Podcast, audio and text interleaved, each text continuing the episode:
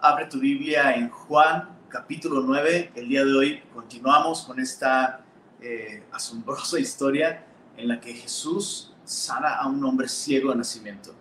Me gustaría poner este tiempo en manos de Dios, pedir una vez más en oración su ayuda para que su palabra transforme nuestra vida. Padre, gracias por el privilegio que nos das de conocerte a través del estudio de tu palabra, Señor. Hoy venimos a ella reconociendo que no es un ejercicio intelectual lo que nos ayuda a conocerte, sino una actitud de adoración, Señor. Y necesitamos de tu espíritu. Por favor, Señor, así como tú abriste los ojos de este ciego físicamente, te rogamos que tú abras nuestros ojos espirituales para ver con claridad lo que tú quieres mostrarnos el día de hoy a través de tu palabra. No podríamos conocerte, Señor, si tú no te revelas a nosotros. Así que te rogamos, Señor. Y sabemos que estamos pidiendo conforme a tu voluntad. Abre nuestros ojos para contemplar las maravillas de tu palabra y al hacerlo, Señor, al contemplarte a ti, ser transformados de gloria en gloria, Señor. Lo pedimos en el nombre de Jesús. Amén. Amén. Juan capítulo 9. Te, te recuerdo que este capítulo se encuentra intencionalmente, intencionalmente colocado por el apóstol Juan eh, en este punto de la historia, en el que Jesús ha sido rechazado pese a, los, eh, a las evidencias, a las señales que él ha hecho.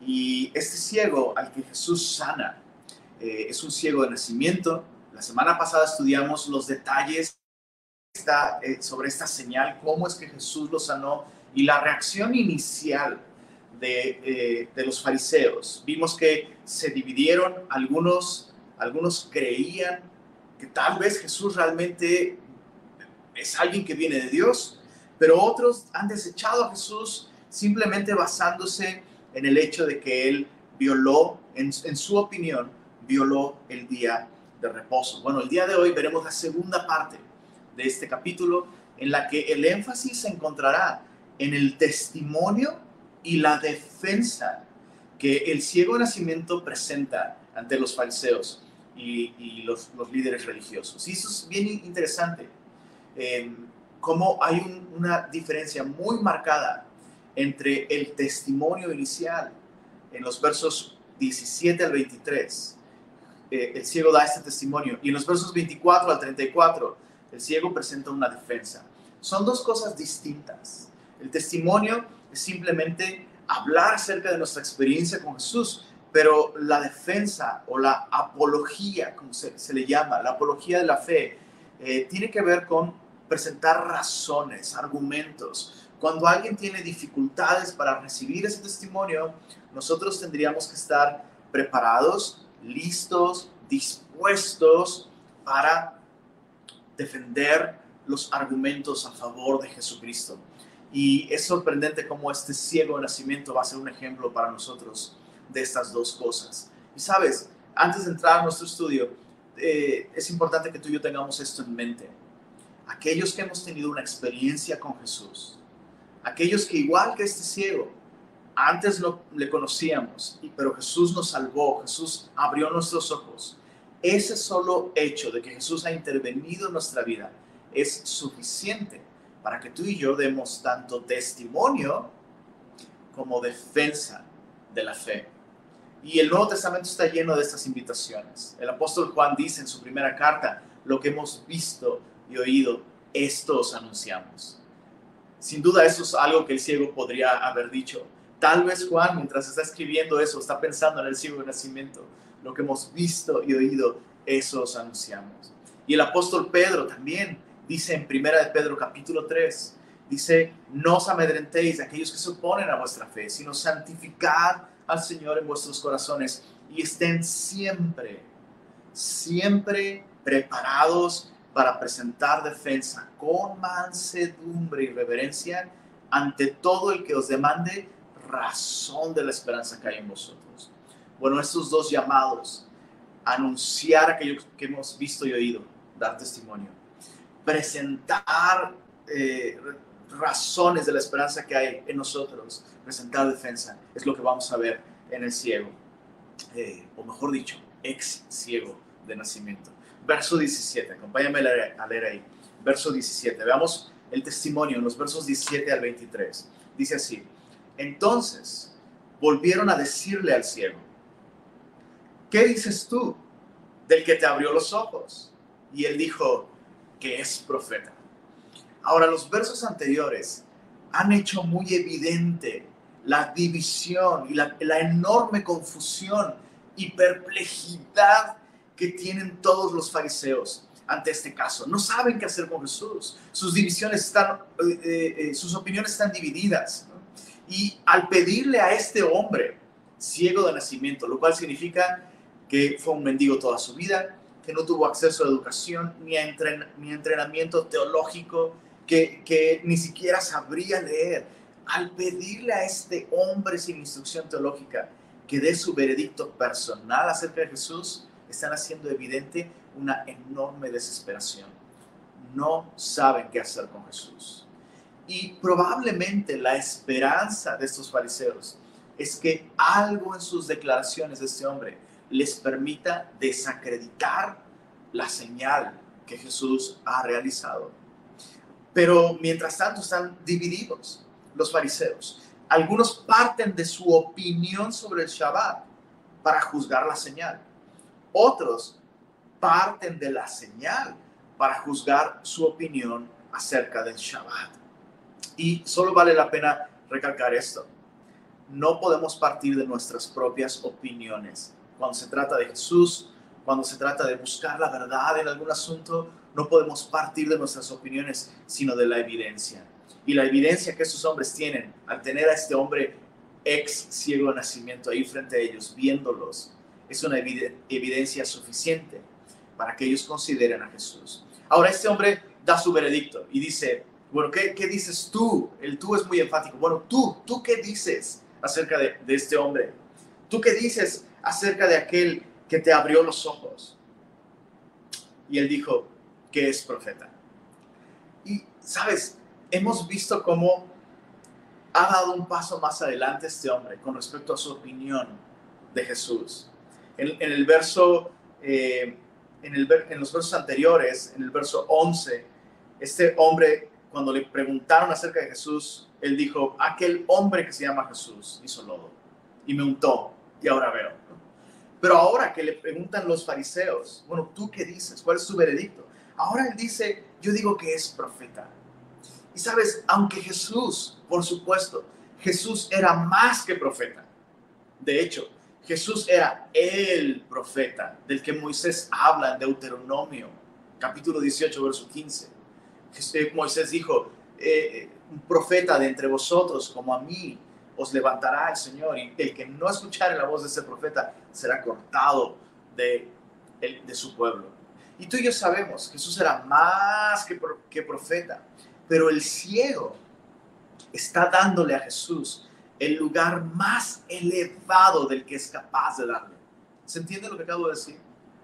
O sea, de acuerdo a, su limitado conocimiento, muy limitado conocimiento, de acuerdo a su muy limitada experiencia con Jesús, aunque real, aunque poderosa, su encuentro con Jesús fue de un solo instante, le cambió la vida, por supuesto, pero sabe muy poco acerca de Jesús.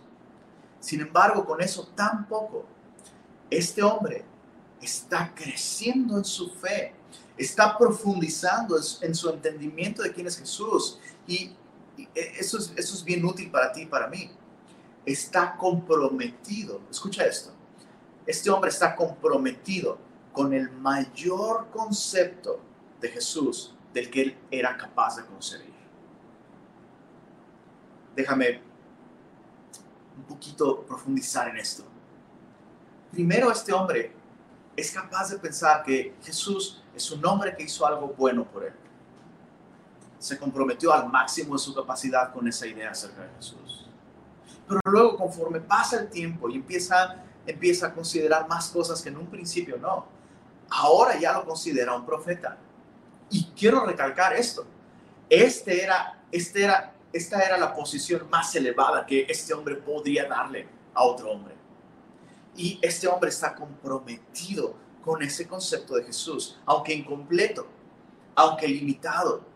Este hombre está siendo, con una fe sencilla, está siendo verdaderamente fiel y leal a la revelación que va recibiendo gradualmente sobre Jesús. Y sabes, a veces nosotros queremos crecer en fe y queremos crecer en conocimiento, pero la Biblia dice que al que ya tiene se le dará y al que no tiene, aún lo que cree que tiene, se le quitará. ¿Qué quiero decir con esto? Que si tú y yo no somos leales a lo que tú y yo sabemos el día de hoy acerca de Jesús, ¿por qué Dios nos revelaría más acerca de su Hijo? O sea, el día de hoy tenemos mucha más información.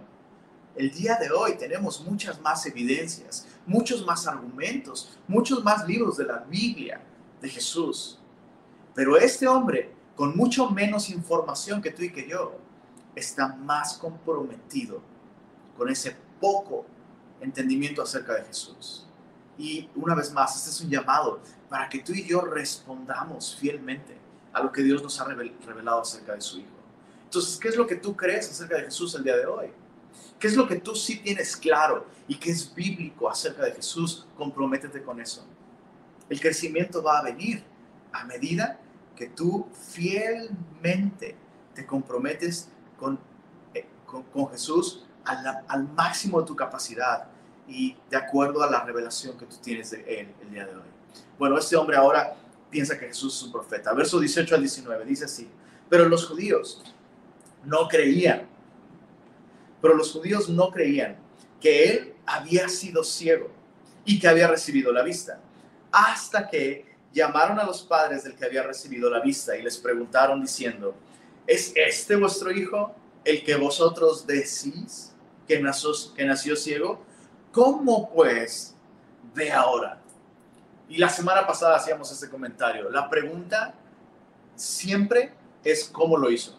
Eso es muy interesante, porque esto implica que no, no pueden negar que, lo hizo, que Jesús lo hizo. Pero la pregunta gira una y otra vez regresa al, bueno, pero ¿cómo? ¿Cómo? ¿Cómo? Y em, lo que estamos viendo aquí es, es una clara evidencia de que los judíos están predispuestos a no creer lo que está sucediendo. De hecho, Juan dice, pero los judíos no creían. O sea, era más fácil para ellos negar que, este hombre nació ciego que aceptar que recibió la vista. Ya que no podían negar que este hombre estaba viendo, decían, ah, bueno, entonces la única explicación posible es que este hombre realmente nunca estuvo ciego. Y sabes, esto, esto está evidenciando que ellos no están buscando razones para creer. Están buscando pretextos para no hacerlo. Y algo que a mí me asombra mucho acerca de Jesús, acerca de Dios, es que Dios no obliga a nadie a creer. Dios da razones para que creamos en Él. Dios ha dado suficiente evidencia, suficientes razones para que tú y yo podamos confiar en Jesús. Todo lo que se sabe acerca de Jesús en la historia y en la Biblia es suficiente para que cualquier ser humano pueda confiar en Él. Entonces Dios no va a obligar a nadie. Pero si alguien busca razones para no creer, Dios le permite a esas personas encontrarlas. Eh, ¿No te parece muy interesante que eh, uno de los, una de las máximas eh, o más populares expresiones de ateísmo o de incredulidad se basan en decir la Biblia tiene errores, la Biblia tiene contradicciones y te citan versículos y tú escuchas los versículos y tú dices, dude, si lees así la Biblia, eh, perdón, si como lees la Biblia lees cualquier cosa, no tendrías razón para creer en absolutamente nada.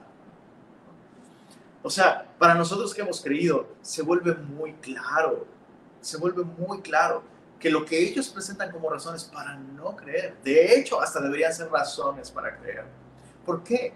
Porque Dios permite que, que, ellos puedan usar la Biblia y, y, justificar su falta de fe, porque Dios no va a obligar a nadie. Y los mismos versículos, las mismas historias, que para unos son razones suficientes para creer, para otros, escucha esto, cualquier pretexto es suficiente para no creer. Es la verdad.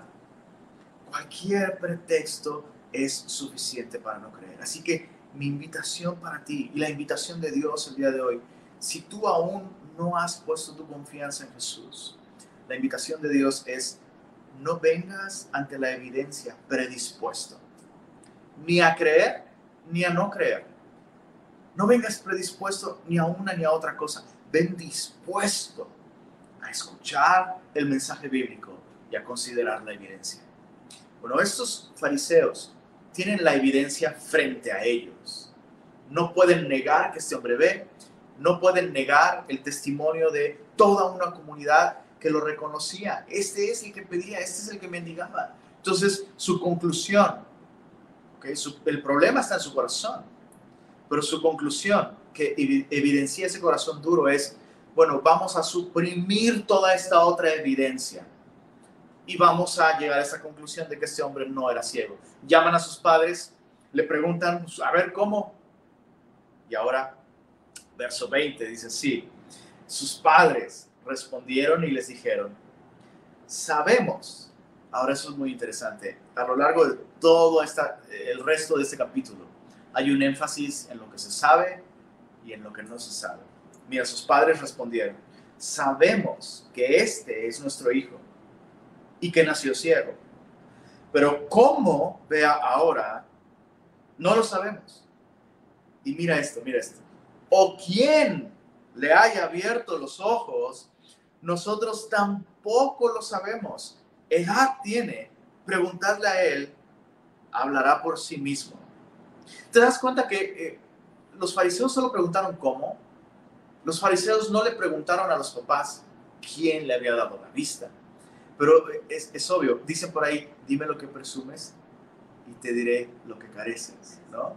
O cuando alguien da demasiadas explicaciones, ya se vuelve muy sospechoso. Entonces, esos hombres, eh, los papás, con el papá y la mamá de este siglo de nacimiento, son cuestionados sobre cómo es que ahora su hijo ve, pero ellos se adelantan, dicen, bueno, sí, sabemos que este es nuestro hijo, sabemos que nació ciego, ¿cómo? No sé, ¿y, y quién? ¿Quién lo hizo? Tampoco lo sabemos. Entonces es evidente que estos hombres tienen miedo de que les cuestionen acerca de Jesús. Dice el verso 22, eh, esto dijeron sus padres. Juan explica qué está pasando ahí. Esto dijeron sus padres porque tenían miedo de los judíos, por cuanto los judíos ya habían acordado que si alguno confesase que Jesús era el Mesías, fuera expulsado de la sinagoga. Por eso dijeron sus padres, edad tiene preguntarle a él. Básicamente lo que dijeron es, bueno, nació ciego, pero no nació sordo ni mudo. Entonces, pregúntenle, los escucha y él puede hablar, ya está grandecito, y él puede decirles qué pasó. Ahora, ¿por qué, por, qué eh, Juan incluye esto en el relato? Bueno, por un lado, por un lado, Juan está haciendo evidente que para todos en Jerusalén ya es sabido que los líderes religiosos tienen una predisposición en contra de Jesús y en contra de cualquier persona que apoye la idea de que Él es un enviado de Dios. No sabemos cómo, pero se sabe que ellos ya habían determinado expulsar de la sinagoga a cualquiera que afirmara que Jesús era el Cristo o el Mesías. Y sabes, ser expulsado de la sinagoga no era algo que simplemente se limitaba a las prácticas religiosas. Ser expulsado de la sinagoga tendría repercusiones no solamente religiosas, sino sociales, familiares y aún económicas. Ser expulsado de la sinagoga podría implicar prácticamente no pertenecer más a su propio pueblo, a su propia nación. Y eh, hay muchos momentos en la historia de Israel en los que la práctica de la excomunión se llevaba a cabo de distintas maneras. Lo más seguro es que para este momento eh, de la historia, en, los primeros siglos, ser expulsado por la comunidad judía implicaba no poder entrar al templo, adorar junto con el pueblo de Dios y no poder tener comunión con el pueblo de Dios en las sinagogas, primero por un periodo de 30 días y después se haría un juicio, se, eh, se considerarían las evidencias o las razones para expulsarlos definitivamente. Pero lo importante aquí es que los papás tienen miedo de ser expulsados. Y eh, varias cosas se vuelven evidentes cuando vemos la actitud de los papás. Por un lado, se vuelve evidente que los papás no han creído en Jesús del mismo modo en que su propio hijo ha creído en Jesús. Como veremos en los próximos versos, hay un contraste muy grande entre el ex ciego de nacimiento y sus papás. Ahora, los papás tienen evidencia. Su hijo que nació ciego, gracias a Jesús ahora ve. Uno pensaría que eso sería suficiente razón para que ellos estuvieran agradecidos con Jesús, para que ellos hubieran buscado a Jesús, estuvieran dispuestos a escucharlo por lo menos. Pero estos hombres no reaccionan así, reaccionan con miedo. Y, y eso nos enseña algo muy importante. La fe es personal. La fe es completamente personal. Pero es muy importante que aunque la fe sea personal, aquellos de nuestra familia que no han creído en Jesús, por lo menos crean que nosotros creemos. ¿Tiene sentido lo que estoy diciendo? Los papás no creen en Jesús, pero los papás creen que Jesús sanó a su hijo. No pueden negar esto. No pueden negar que algo sucedió en la vida de su hijo. No pueden negar que su hijo ha sido transformado a partir de un encuentro con Jesús. Entonces, eso debe traernos ánimo y aliento. Yo no sé si tú estás pasando por una etapa así, en la que has abrazado la fe cristiana. Jesús se ha revelado a tu vida, te ha dado su amor, abierto los ojos y tal vez pensabas, wow, cuando mis padres, cuando mi esposo, cuando mi familia o mis amigos vean lo que Jesús hizo en mi vida, ¿cómo no? O sea, ¿cómo voy a callarlo? En primer lugar, tengo que hablarles. Y por otro lado, estoy seguro que van a, o sea, cuando vean cómo Él me ha transformado a mí, ellos van a amar a Jesús también.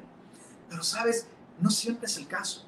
Lo importante aquí, lo importante aquí es que tú y yo seamos fieles a Jesús y seamos pacientes. Si tu familia te ha rechazado, básicamente, básicamente, los padres de este ciego de nacimiento están abandonando a su hijo a su propia suerte. ¿Te das cuenta? O sea, podrían, podrían ellos haber abogado a favor de él, lo que sea, pero se están deslindando por completo. Pues sí, sabemos que algo le pasó, ha cambiado, pero nosotros no nos metemos en esas cosas y, no nos interesa saber, pregúntenle a él. Básicamente lo están abandonando. Y sabes, si, si a ti te está pasando algo parecido, aprende de este hombre, el ciego de nacimiento. Aprende de él. Sé leal a Cristo. Si tu familia no cristiana, por lo menos no puede negar que Cristo obró un cambio en tu vida, sé paciente me, sorprende cómo aunque ellos son judíos y en nuestro país tenemos tradiciones y, una religión muy tradicional, sigue sucediendo lo mismo. Tantas personas, aun cuando pueden ver la evidencia de que Jesús es el Hijo de Dios, deciden rechazar a Jesús y su razonamiento es este. Eso no es lo que me enseñaron mis padres. Esto no es lo que me enseñó mi familia esto no es lo que nos heredaron. Esto no es lo que me heredó el tata, el abuelo o la abuela, ¿no? Y chécate esto, eh, eh, esta manera de razonar no está mal. La pregunta no es si eso es lo que me enseñó mi papá o mi mamá. La pregunta es si eso es lo que Dios enseña en su palabra. Papá y mamá pueden estar mal, pero Dios nunca puede estar mal el abuelo y la abuela pueden estar equivocados, sinceramente equivocados, pero equivocados. Pero la palabra de Dios debe ser la máxima autoridad. Así que si tú has creído en Jesús y te has visto tentado, incluso te han, te han dicho este argumento, ¿cómo puedes hacer eso? Es una traición. Es una traición porque no es lo que te enseñó mi mamá o mi papá o el abuelo o quien sea. Lo importante es si esto es verdad o no es verdad. Bueno, podemos pensar en el impacto emocional que esto tal vez tuvo para el ciego nacimiento. ¿Qué va a hacer ahora que ha escuchado que sus papás se están deslindando por completo de él? Ante la posibilidad de que él pueda confesar que Jesús lo sanó. ¿Qué es lo que va a hacer? Esto va a tener un impacto en su compromiso con Jesús o lo va a reafirmar aún más. Mira verso 24. Dice así. Entonces volvieron a llamar al hombre que había, que había sido ciego y le dijeron, da gloria a Dios. Nosotros sabemos que ese hombre es pecador. Ojo, desde el verso 24 hasta el verso 34 vemos la defensa que este hombre hace acerca de Jesús. Este hombre ya no está dando testimonio de, de cómo Jesús le sanó. Este, este hombre ahora está presentando una defensa. Están demandando razón de la esperanza que hay en él, de la confianza que él tiene en Jesús. Y el tono de esta segunda sección es mucho más intenso y vemos mucha intimidación por parte de los líderes religiosos. En primer lugar, esta expresión, da gloria a Dios. Nosotros sabemos que ese hombre es pecador. En español no es muy claro, pero en su idioma original hay un énfasis muy marcado en la implicación que esos hombres están haciendo de que ese hombre está mintiendo. Esa frase da gloria a Dios. Algunos dicen, bueno, se refiere simplemente a que están invitando a este hombre a admitir que Jesús solamente le untó barro en los ojos y nada más. Hey, oye, dale gloria a Dios. ¿Cómo puedes decir que este hombre te sanó? Nada más te untó barro en los ojos y te untó saliva y barro en los ojos. O sea, no es él quien te sanó, dale la gloria a Dios.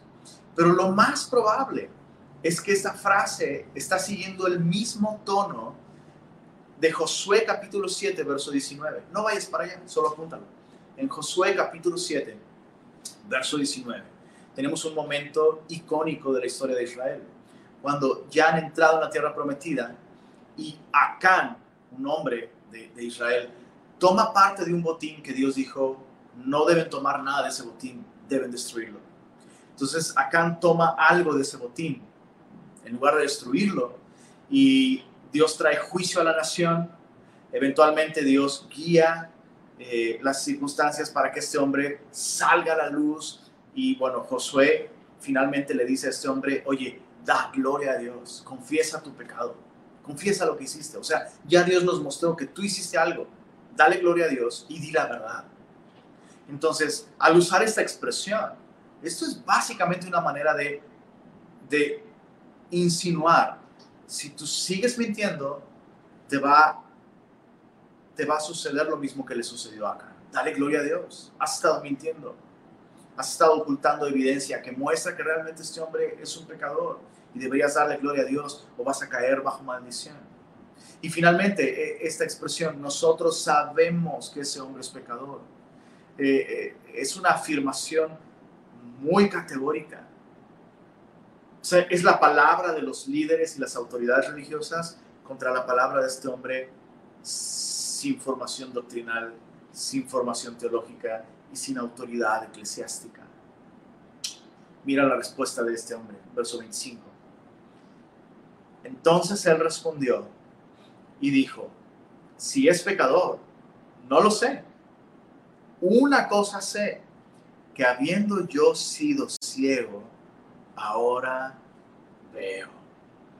Y esta respuesta es clásica, se ha vuelto, eh, en verdad, yo me imagino a los ángeles en el cielo comiendo palomitas mientras están viendo toda esta escena y cuando finalmente este hombre eh, eh, es, llamado de nuevo, dale gloria a Dios.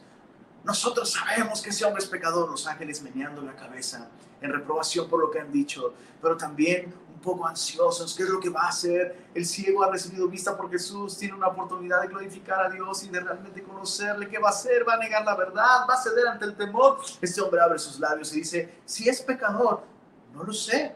O sea, básicamente lo que está diciendo es, de eso yo no tengo evidencia. Yo no puedo afirmar eso. A mí no me consta. Pero hay una cosa que sí me consta. Hay una cosa que sí sé que me abrió los ojos puedo imaginar a los ángeles aventando las palomitas, algunos tirando el micrófono. Toma eso, fariseo. Bueno, no, no, tal vez no, tal vez no llegó tan lejos. Pero este hombre está diciendo, y escucha, este hombre está presentando ante nosotros, está presentando ante nosotros la mejor manera de responder ante objeciones predispuestas y prejuiciosas. Porque eso es lo que está sucediendo.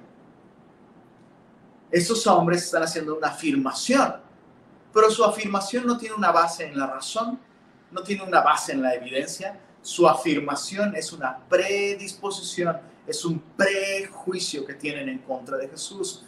No quieren aceptar que Él viene de Dios y por tanto afirman, ah, nosotros sabemos que ese hombre es, pecador, dicho sea de paso.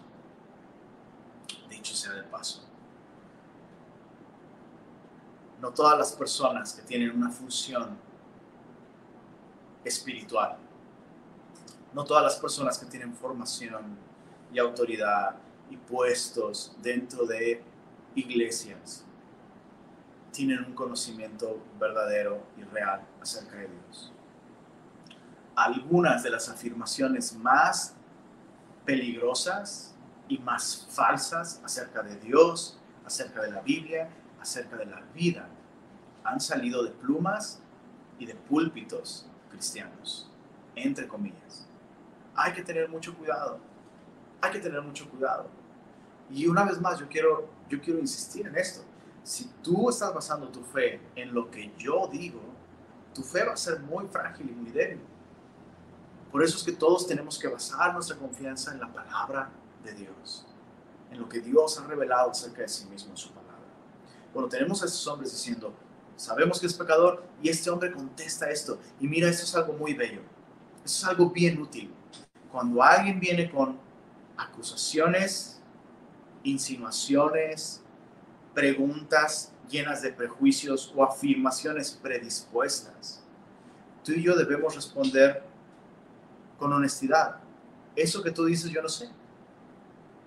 Muchas veces el cristiano se intimida cuando alguien viene con preguntas filosóficas y supuestas evidencias científicas o históricas. O sea, si el día de hoy la gente puede afirmar no hay evidencia científica en el mundo de que a los niños les dé COVID. Si el día de hoy la gente puede afirmar eso y afirmar no hay evidencia científica, o sea, ¿cuánto más podrían desechar una evidencia como esta acerca de Jesús? Entonces, cuando alguien viene con predisposiciones, puedes decir esto. Esto que tú dices, no lo sé. Oye, pero sabías, pero sabías que hubo un descubrimiento de la India, de que Jesús estuvo en la India y aprendió de chamanes y no sé qué. Eso que tú dices, yo no lo sé, a mí no me consta. Déjame hablarte de lo que yo sí sé. Ahora veo. Tienes que partir de lo que sí sabes. A la hora de presentar defensa de la fe, no te enganches con esos argumentos que no llevan a ningún lado. En el momento que, en el momento que estás dispuesto a conversar acerca de esos argumentos que vienen de fuentes cuestionables, inexactas, predispuestas. En ese momento estás fuera del terreno de la verdad. Entonces, ¿cómo respondes? Eso que tú, dices, no sé, pero déjame hablarte de lo que sí me consta y nadie puede negar, tu experiencia personal con Cristo. Ahora escucha esto, no existe ningún argumento que pueda refutar la experiencia objetiva de una persona. Experiencia objetiva de una persona. Y eso es muy importante, porque el cristianismo tiene un aspecto subjetivo. ¿no? Nosotros tenemos impresiones, ideas acerca de Jesús, pero este hombre no está, no está presentando su experiencia subjetiva, sino su experiencia objetiva. Este hombre no está defendiendo una opinión, un sentimiento, bueno, es que yo sentí que él cambió mi vida. No, este hombre está, está presentando una experiencia objetiva, cuantificable, medible e irrefutable, que no solo él puede ver, sino su familia, sus amigos y todos los que lo conocen. Él me ha transformado. Algo pasó en mi vida y Jesús es el responsable de esto. Por eso es tan importante que nuestra vida tenga esas características. Un cambio. Un cambio que solo puede explicarse por la obra y el poder de Jesús. ¿Quién puede, ¿Quién puede refutar eso? Estos hombres pueden decir todo lo que quieran acerca de Jesús. Y me encanta que el hombre no se engancha. No, no, no, no. Ustedes están mintiendo. Usted no está siendo irrespetuoso. No está siendo sarcástico. No está siendo eh, ofensivo ni ácido con ellos. Está siendo respetuoso y honesto. Y está diciendo, hey, bueno, yo solo puedo decirte esto. Abrió mis ojos. Mira, verso 26. Le volvieron a decir, ¿qué te hizo? La pregunta, una vez más.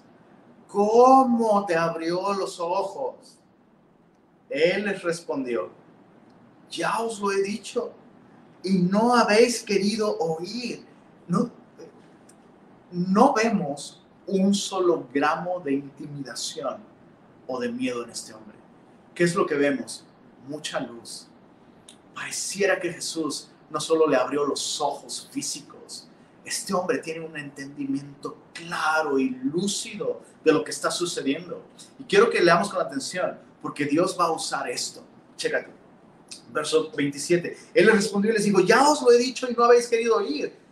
¿Por qué no queréis oír otra vez? ¿Queréis también vosotros haceros sus discípulos? Y esta es una pregunta que eh, en su idioma original implica que está esperando una respuesta negativa. Eh, por, decirlo un poco más claro, ustedes no quieren hacerse también sus discípulos, ¿verdad que no? Entonces, ¿por qué me siguen preguntando? Verso 28, y le injuriaron y dijeron, tú eres su discípulo, pero nosotros, discípulos de Moisés, somos. Este hombre está confrontando a los judíos con la realidad. Le han pedido evidencias acerca de Jesús, le han pedido razones de por qué él confía en Jesús, él ha dado sus razones, ha defendido su experiencia con Jesús y ahora les está dando evidencia de otra cosa. Les está dando evidencia de la condición de sus corazones. Este hombre confrontó a los judíos con esta realidad. ¿Cuál es el punto de seguir preguntando lo mismo si no quieren oír y claramente no estás preguntando porque tengas interés en Jesús? Y eso es otra cosa muy importante a la hora de presentar defensa de la fe cristiana. Escucha esto, presentar una buena defensa de la fe.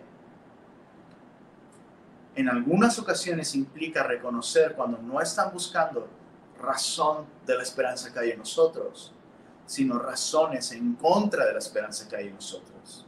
Y es bueno ayudar a la gente a ver, oye, con mucho gusto yo podría seguir platicando contigo si estuvieras interesado en conocer a Jesús pero a mí me parece claro que estás predispuesto a no creer. No estás escuchando. No estás escuchando lo que te estoy diciendo. Entonces, lo mejor es que dejemos de hablar de esto. No pienso seguir dándote la misma respuesta. Porque no estás escuchando. Sería, tan, sería tanto más sano la labor de la iglesia si tuviéramos esa misma actitud que este hombre ese hombre está reconociendo, hey, no quieres escuchar. Así que, ¿para qué te lo voy a volver a decir? No estoy siendo irrespetuoso, solo estoy siendo claro. No estás escuchando. No tiene sentido. Y este mismo principio Jesús se lo pasó a sus discípulos. Cuando vayan a una ciudad y no lo reciban, vayan la que sigue. Por cada persona que no quiere escuchar, hay alguien más que sí quiere escuchar. No pierdas el tiempo, es muy valioso. Bueno, qué maravillosa actitud de este hombre repito, no está faltándoles al respeto, los está confrontando con la realidad. Verso 29. Nosotros sabemos, una vez más, los, los religiosos están haciendo énfasis en su gran conocimiento.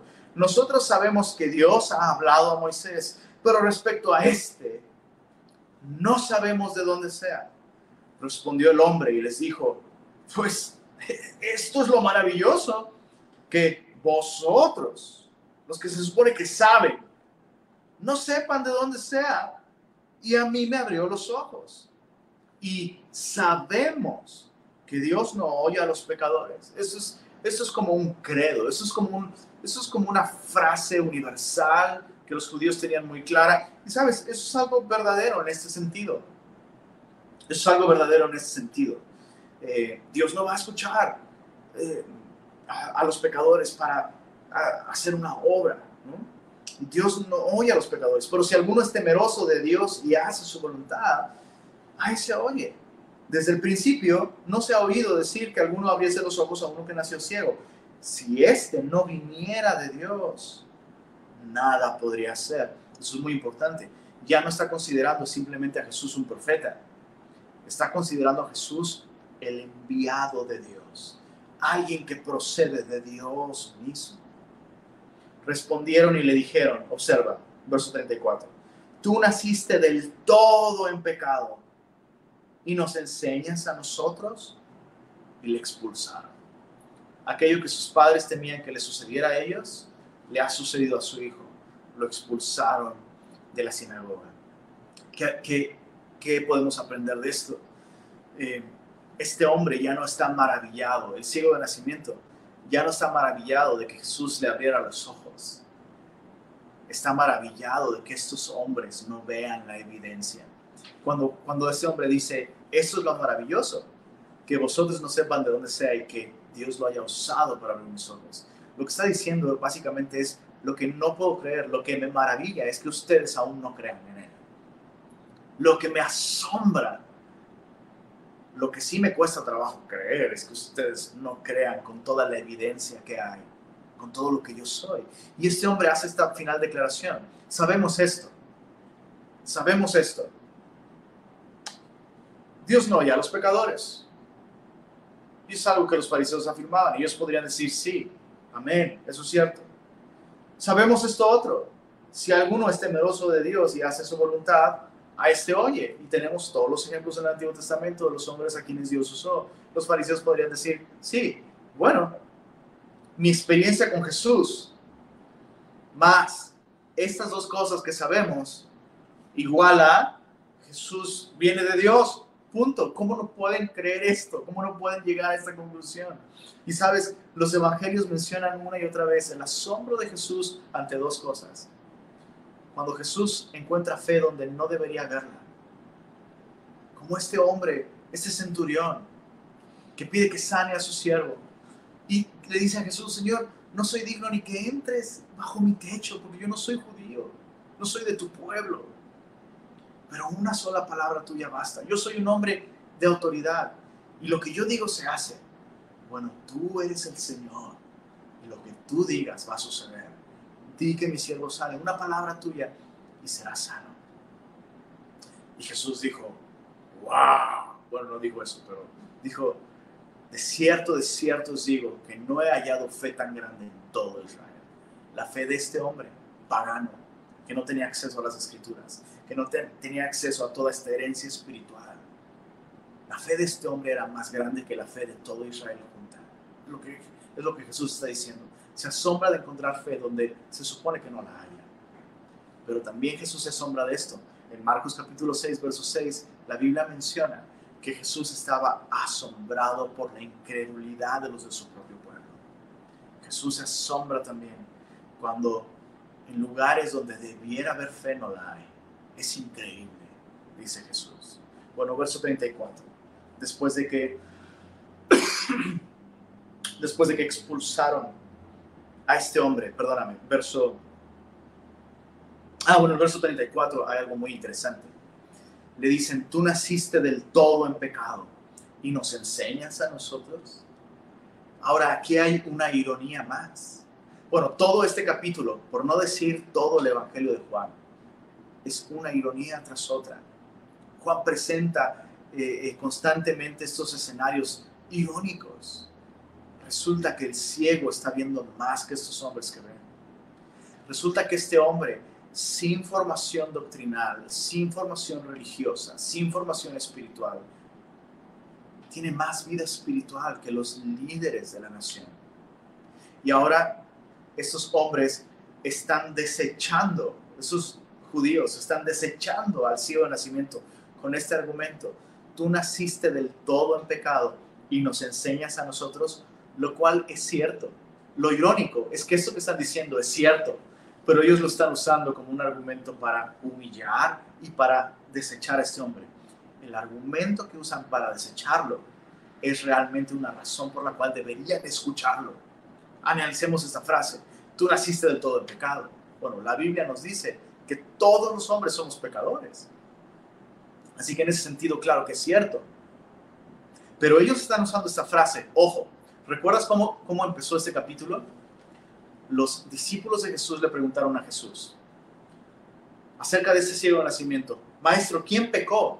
¿Este o sus padres para que naciera ciego? Porque eso, una cosa es obvia para nosotros, Señor. Este hombre nació del todo en pecado y su ceguera es la razón por la cual podemos concluir eso. Entonces, ¿qué están diciendo esos hombres? Esos hombres que cuestionaban si había nacido ciego, ahora lo están afirmando. O sea, tú naciste del todo en pecado, naciste ciego porque eres tan pecador que tuviste que nacer con esta maldición de parte de Dios. Y nos enseñas a nosotros. Entonces es evidente que esta afirmación, eh, con esta afirmación están aceptando que ese hombre nació ciego. Están aceptando que nació en pecado. No lo están escuchando, lo expulsaron. Ahora mira el verso 35, para terminar, verso 35 al 41. Dice así, oyó Jesús que le habían expulsado y hallándole, le dijo, ¿crees tú en el Hijo de Dios? Respondió él y dijo, ¿quién es, Señor, para que crea en él? Le dijo Jesús, pues le has visto, y el que habla contigo, él es. Y él dijo, creo, Señor, y le adoró. Este pasaje es el clímax no solamente de esta porción, sabes, este pasaje representa el clímax de la experiencia cristiana. Hay varias cosas importantes que podemos aprender aquí. En primer lugar, así como dar testimonio de su experiencia con Cristo llevó a este ciego de nacimiento a una fe más profunda y a una adoración más plena, nosotros necesitamos dar testimonio de Cristo también. ¿Te das cuenta? Este hombre tiene un encuentro con Jesús, Jesús abre sus ojos, Jesús hizo una obra en él. Esa obra, esa obra, aunque era imposible que e, este ciego la pudiera realizar, esta obra fue realizada por Jesús, pero esta obra sobrenatural e imposible fue solo el inicio. Este hombre perseveró en responder, en comprender y responder a lo que Dios había hecho en su vida a través de Jesús. Y mientras lo hacía, este hombre está comprometido con la mayor revelación acerca de Cristo de la que él dispone. Y comienza a dar testimonio. Primero cree que Jesús es un hombre que le untó lodo en los ojos. ¿Qué es lo que hizo este ciego? Habló acerca de este hombre que puso lodo en sus ojos. Después, este, este hombre llega a esa conclusión, ¿sabes? No es solo un hombre, es un profeta. Me queda claro. Hoy me queda claro, no tengo duda, es un profeta. ¿Qué es lo que hace este hombre? Anuncia que Jesús es un profeta. Pero después vienen cuestionamientos y preguntas eh, con respecto a Jesús que llevan a este hombre a creer que Jesús es alguien que viene de Dios. Y de hecho, cuando este hombre dice, hey, ustedes no quieren también volverse sus discípulos, ¿verdad? Este hombre es con esta palabra también está implicando una cosa. Ok, yo ya llegué a un punto en el que ahora soy un discípulo de Jesús. La única razón por la que no salgo y lo busco es porque ustedes me tienen entretenido aquí. Pero yo he llegado a una conclusión. Jesús no solo es un buen hombre, no solo es un profeta, es un enviado de Dios, es un maestro de quien quiero aprender. Soy su discípulo. Y finalmente, finalmente, este hombre termina adorando a Jesús. ¿Qué aprendemos de esto? Tú y yo necesitamos comprometernos con la mayor revelación de, de Jesucristo de la que disponemos el día de hoy. Y una manera de comprometernos con eso es dar testimonio acerca de Jesús. Probablemente a ti te pasó. ¿No te parece interesante que con mucha frecuencia, al inicio de la vida cristiana, cuando se sabe muy poco acerca de Jesús, es cuando más testimonio se da acerca de.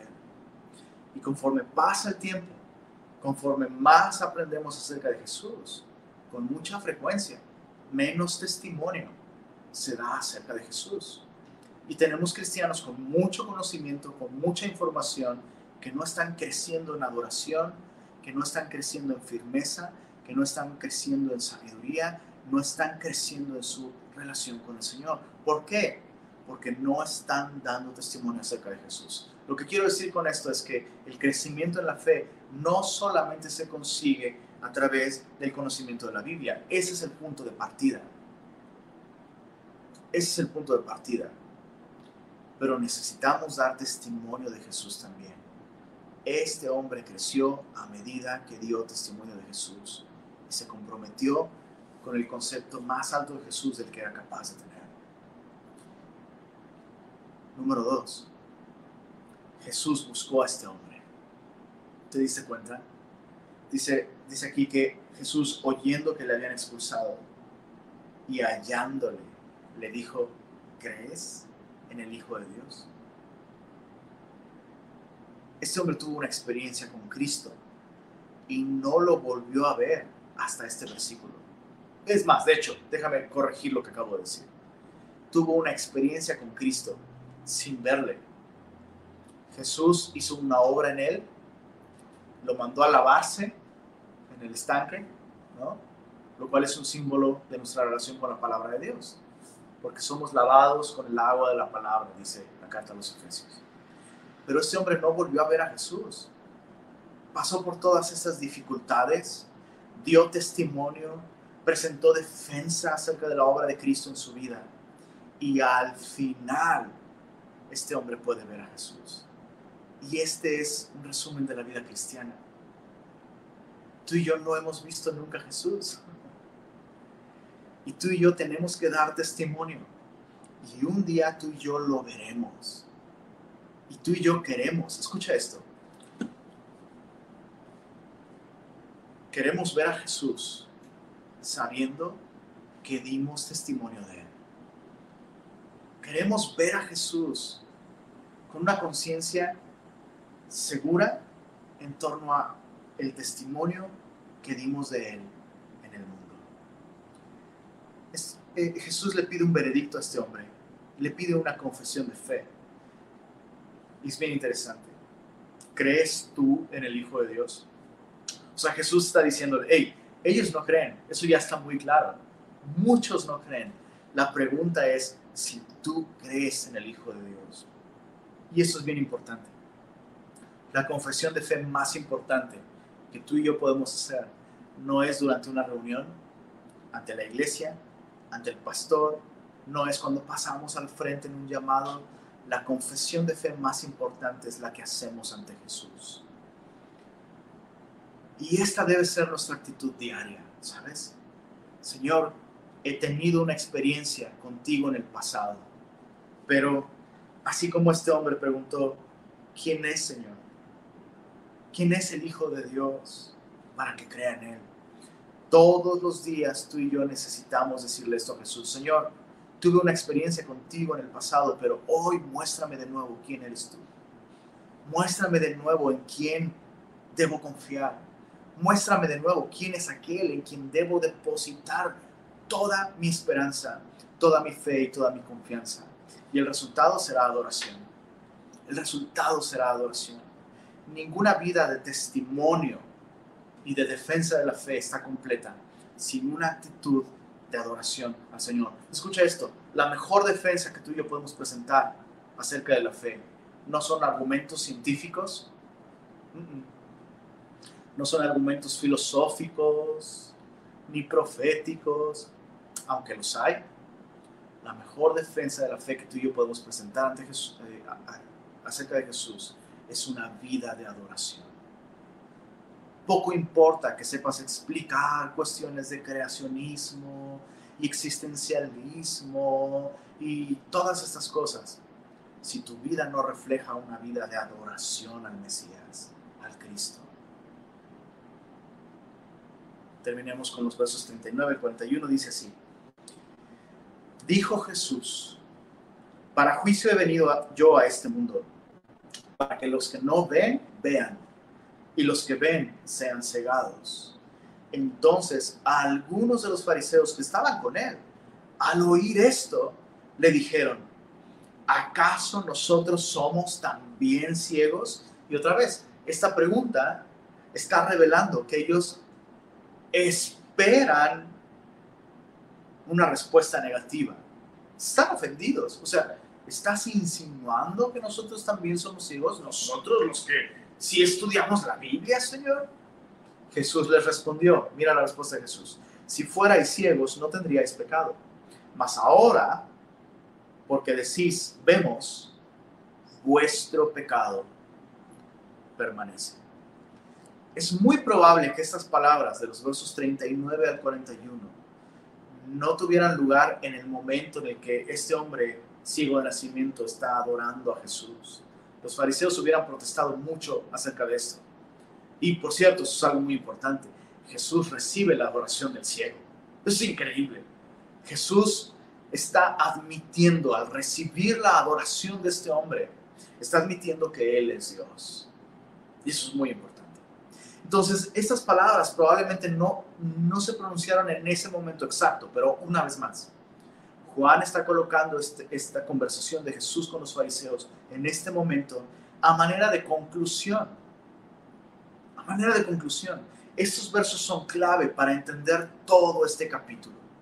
Y lo que Jesús está diciéndoles a estos hombres es una, debe ser una advertencia para todos nosotros. Leamos de nuevo estas palabras de Jesús. Para juicio he venido yo a este mundo, para que los que no ven, vean, y los que ven sean cegados. Verso 41. Si fuerais ciegos, no tendríais pecado. Mas ahora, porque decís, vemos, vuestro pecado permanece. Escucha esto, Jesús ha dicho en porciones anteriores que Él no juzga a nadie. Pero luego ha dicho que Dios le ha dado todo el juicio a Él y ahora está diciendo que para juicio ha venido. ¿Qué quiere decir esto? ¿Jesús está contradiciendo? No. La, la misión principal de Jesús, su objetivo al venir al mundo es traer su luz. La Biblia es muy clara con respecto a, a esto. Aquella luz que alumbra a todo hombre venía a este mundo. A lo largo del Evangelio, Juan deja muy claro esto. Jesús trajo la luz, la gracia y la verdad. Es así. Jesús es la luz del mundo. Y esa luz en las tinieblas resplandece y las tinieblas no prevalecen sobre ella. Jesús es la luz. Su propósito principal es venir y traer luz. Pero escucha esto. El juicio es un resultado inevitable de la luz. Aunque Jesús no vino para hacer juicio, la luz inevitablemente trae juicio porque la luz revela quiénes son ciegos o quiénes son mentirosos. Y es algo muy importante. Este es otro tema importante en todo el Evangelio de Juan. Aquel que es verdadero, aquel que dice verdad, aquel que es mentiroso y es un hijo del padre de mentira. Entonces Jesús al traer su luz está, está haciendo evidente quienes no ven. Pero esta luz hace algo interesante. Hace que quienes no ven vean, pero hace que aquellos que dicen que ven, no vean. Y eso es algo, algo muy claro que Jesús le dice a los fariseos. Si ustedes fueran ciegos, no tendrían pecado. Si fueran ciegos, mi luz abriría sus ojos, ustedes podrían confiar en mí y sus pecados serían perdonados. Mas ahora, porque dicen, no, nosotros sí vemos, vuestro pecado permanece. Me recuerda las palabras de Jesús también en el libro de Apocalipsis, en, el capítulo 3. Terminamos leyendo esto. Apocalipsis capítulo 3 es la tercera vez que digo para terminar. Apocalipsis 3, verso palabras de Jesús, verso 14 al 19. Y mucho ojo, porque esto eh, que acabamos de leer, Jesús se lo dice a los fariseos. Y muy fácilmente tú y yo decimos, no, yo no soy como ellos. Pero es, afirmar eso no, no sería como decir, no, yo sí veo. Así que hay que tener cuidado. Hay que tener siempre esta actitud dispuesta reconocer que hay cosas que nosotros aún no vemos. Hay que tener esa actitud que reconoce que aún necesitamos que Jesús siga abriendo nuestros ojos. O de otra manera podemos caer en esta condición de juicio. Mira capítulo 3 de Apocalipsis, verso 14 al 18. Vamos a leerlo. Dice así, escribe al ángel de la iglesia en la Odisea. Es un mensaje para el pastor de la Odisea y la iglesia de la Odisea. He aquí el amén, o sea, el verdadero, el que sí es, el testigo fiel y verdadero, aquel que ha dado testimonio de la luz, porque Él es la luz, el principio de la creación de Dios, aquel que en el principio dijo sea la luz y la luz fue. ¿Te das cuenta? Todo este lenguaje tiene que ver con lo mismo que Juan presenta en el, en el libro de Juan. Jesús es la luz, Jesús es el que sí es, el verdadero, el testigo fiel, el que ha dado testimonio de la luz. El principio de la creación, lo primero que Dios creó fue la luz. Verso 15, yo conozco tus obras. Y siguiendo este mismo lenguaje de los fariseos, nosotros sabemos esto, nosotros conocemos esto. Jesús dice, no, bueno, yo, yo sí conozco, yo conozco tus obras, que ni eres frío ni caliente. Ojalá fueses frío o caliente, pero por cuanto eres tibio y no frío ni caliente, te vomitaré de mi boca. ¿A qué se refiere esto? ¿Cuál es esta condición de tibieza espiritual de la que Jesús habla aquí? Bueno, o eres frío o eres caliente. O no ves o sí ves. Pero si no ves y afirmas que ves, si no ves y andas tropezándote y golpeándote con todas las cosas, estás mezclando. Eso es hipocresía. Es hipocresía. Y dice el verso 16, por cuanto eres tibio y no frío ni caliente, para parafrasearlo, porque dices que ves, pero realmente no. Verso 17, porque tú dices, yo soy rico y me he enriquecido y de ninguna cosa tengo necesidad y no sabes ¿Tú qué dices que sabes? Dice, no sabes que tú eres un desventurado, miserable, pobre, ¿qué dice ahí? Ciego y desnudo. Es increíble.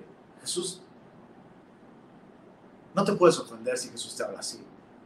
Si Jesús te habla así, en lugar de ofenderte, en lugar de ofendernos, deberíamos empezar a temblar y decir, Señor, rescátame. Rescátame de esta condición de hipocresía. Rescátame de esta religiosidad. Tengo información, tengo conocimiento, pero mis ojos no están abiertos. Estoy rechazando tu luz. No estoy viviendo una vida de adoración a ti. Afirmo que veo, afirmo que soy cristiano, afirmo un chorro de cosas, pero mi vida no da testimonio. Ojo, no estoy hablando de que tengamos vidas perfectas. El ciego no tenía una vida perfecta pero había sido transformado por Jesús. Entonces Jesús dice, por tanto yo te aconsejo que de mí compres oro refinado en fuego para que seas rico, vestiduras blancas para vestirte. El oro es un metal que representa la salvación. Las, vestiduras blancas representan la justificación. Hemos sido vestidos con la justicia de Cristo. Y que no se descubra la vergüenza de tu desnudez. Y unge tus ojos con colirio para que veas la unción en la Biblia siempre es un representa la actividad del Espíritu Santo. Tu conocimiento, tus esfuerzos humanos para ver no son suficientes, necesitas la obra del Espíritu. Así que pidamos al Señor que abra nuestros ojos. Demos testimonio de Jesús. Comprométete con el concepto más alto de Jesús del que seas capaz de darle el día de hoy el entendimiento, aquello que sí sabes acerca de Jesús. hey, desecha aquellas cosas que no sabes con certeza. Enfócate en lo que sí sabes con certeza acerca de Jesús. Comprométete con eso. Responde a eso. Y de esa manera crecerás en tu relación con el Señor. Y demos testimonio.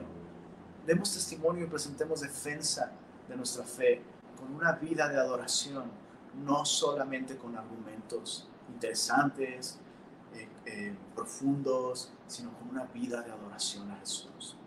Señor, queremos reconocer que aún hay mucho de ti que no entendemos. Hay muchas cosas que no sabemos, Señor. Y queremos el día de hoy, así como este ciego, ser fieles con lo que sí sabemos. Sabemos que nos has amado. Sabemos que tú fuiste quien nos buscó a nosotros. Sabemos que tú pagaste en la cruz por nuestros pecados. Sabemos que resucitaste al tercer día. Y sabemos que el día de hoy, si aún no estamos contigo,